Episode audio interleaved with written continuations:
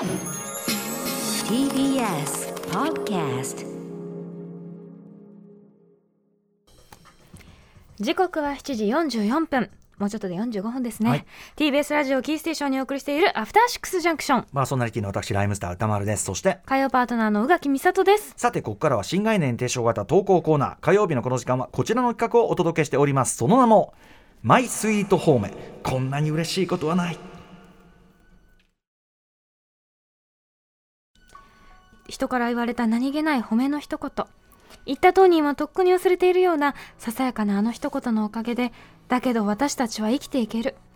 思い出せばいつでも心のふるさとに帰ることができるあなたの大事な HOME 褒め言葉を送ってもらいそれをみんなで味わうという人間参加のコーナーです。はいということで、えー引き続き素敵なメールね、えー送ってまあ非常にライトな褒めから、割と心に一生残るような褒め、はいい、ろいろございますが、えー本日はどんな褒めなんでしょうか、では宇垣さん読みでいってみましょうか、えーラジオネームむにゃらさんからいただきました私は都営してかれこれ15年になります。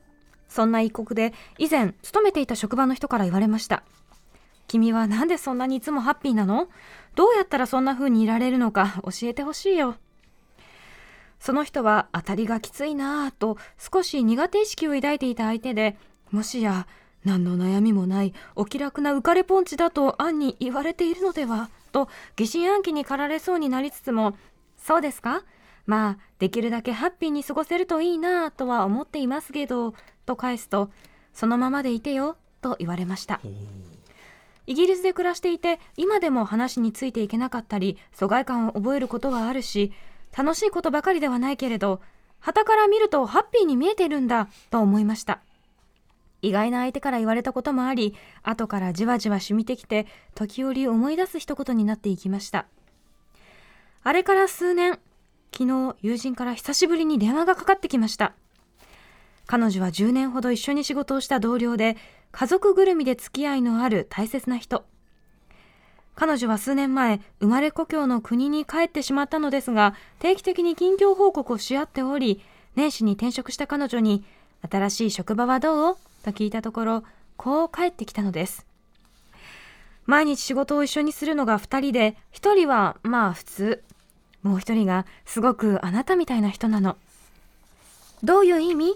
と問うといつも安定して穏やかでね毎日すごくハッピーな人なの。人としてすごくあなたに似ているのよ。だから私は大丈夫。ここでやっていけると思う。私は彼女の前で弱音を吐いたり号泣したことも何度もあったし理不尽な上司や組織に切れまくったこともありました。そんな私のネガティブな面もたくさん見てきた彼女。そんな彼女も私をハッピーな人として認識している。そして私に似ているらしい同僚の存在を持って自分は新天地でも大丈夫だと思っている。これは私にとって最上級の方面ではなかろうか。これからも私はことあるごとにこの方面を思い出してはネブネブしていくんだろうなと思っています。はい。これはすごい素敵なというかね、うん。ちゃんとしたちゃんとしたホームと言いましょうかね。ね。あの嬉しい。ここのとこねあのちょっと小耳に挟んだ、うん。小耳挟み系方面っていうかね。チャス。うん。あのチョスチャスからの、まあ、おしゃれじゃない？みたいなのありましたけどはいこれは本当にその褒めるつもりでいただいた言葉というか、あなたに向けての話ですし、ちょっとなんかでもなんていうの？こうあなたみたいな人とがいるから大丈夫ってすごいね。めちゃめちゃ嬉しいですね。しかもそのあなたたみたいな人の説明が、うん。そういうこうまハッあピーな人。自分の自己認識よりちょっとなんかもうちょっと良かったじゃないけど、うんうんうん。これはなかなかですよね。いやー本当になんか肯定ですよね。本当だ本ね当になんかあり方を肯定してもらってるって感じがして嬉しいだろうなって思います。だからその最初の苦手意識持ってた人っていうのも、うん。まあ褒めで言ってくれてたんだろうし、なんかこの褒めがあったことでその苦手意識云々の人もまあそいつも全然嫌な人じゃないんだろうなって感じが。本当に多分そう思って言ってくれたんだろうなって感じしますよね、むしろそのさ苦手意識抱かせてしまうような自分みたいなのもひょっとしたら分かってるのかもしれないよね。ね自分ちょっとちょっと多分すごくまっすぐ話しちゃう人だったのかもしれないですよね、この方は。だからこうね彼女彼あの彼なんか彼女なんか、まあ、その本人的には、うん。いやなんかこういいなあなたみたいになれたらなってうんうん思ってたのかもしれないし、すごいことだからすごく本当にモニャラさんが。ね確かにいつもハッピーな人っているだけでやっぱりすごくこう場がね明るくなりますよね。ああだからあれですかね。やっぱり月曜ディレクター保坂あかりさんみたいな、うん。ただ保坂さんの場合は、えっと、大して面白くこうこと言ってないのに笑ってるからでもすごく幸せになる笑い声ですよね。幸せ幸せになるんだけどだんだんえこれなんか麻薬ってなんかその あのなんかその今日すごい楽しいんだけど、うん。そんなに楽しくなるようなこと言ってないのにこうだからだんだん不安になってくるっていう。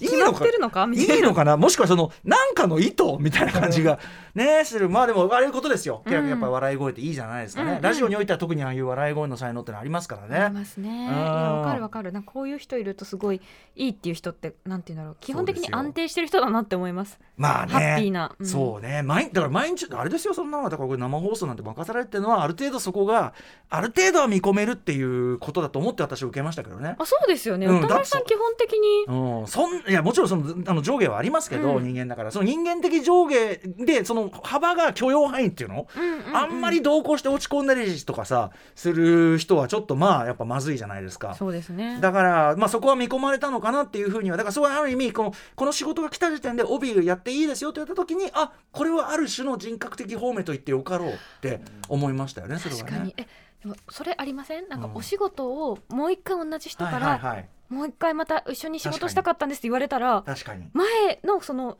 ね、うんうんうんうん。何何何ヶ月か一緒にいた仕事を肯定してもらう、それでもう一回やってもら欲しいってうんうん思われるのめっちゃ嬉しいって、そうですね。逆にさ、でもさ逆にこう雑誌の企画とかでさずーっとやってたのにさある年あれ今年声かかんないなと思ったらあれっていう。やだ。ああやだかもそれは。こういうこともありますよね。ねまあいろんな事情が終わりですから別にね。やっぱりね、ハッピーでやることに越したことはありませんよ。もちろんですよね。ね不機嫌出したって何もいいことないんだから。あのいやあの時には怒ったり悲しんだりする必要があることもあるけどもなんていうかその対人ですよね。そのだからいろんな理不尽なことに対して怒ったりするのはいいけどそれは別に周りの仕事してる人に関係ないことなわけだから。しもうその瞬間だけでもいいわけじゃないですか。まあこれよくない。だから田村さんそこがすごいと思うんですよ、ね、これよくなかったよとかもちろん放送毎日してあるじゃないですか、って言ってさあとパンってまた普通に戻るところがもう下にもうノートがもう真っ黒になって デスノートあり、真っ黒真っ黒系ですよもうねいやこんな大人になりたいわと思いながらいつも見てますよい私やいやいやいや。ねえそれは分かりませんからここに手元にもう本当に。いつか殴ってやるノートみたいな。黒く潰れたノートがあるかもしれませんけどね。怖いよ。うん。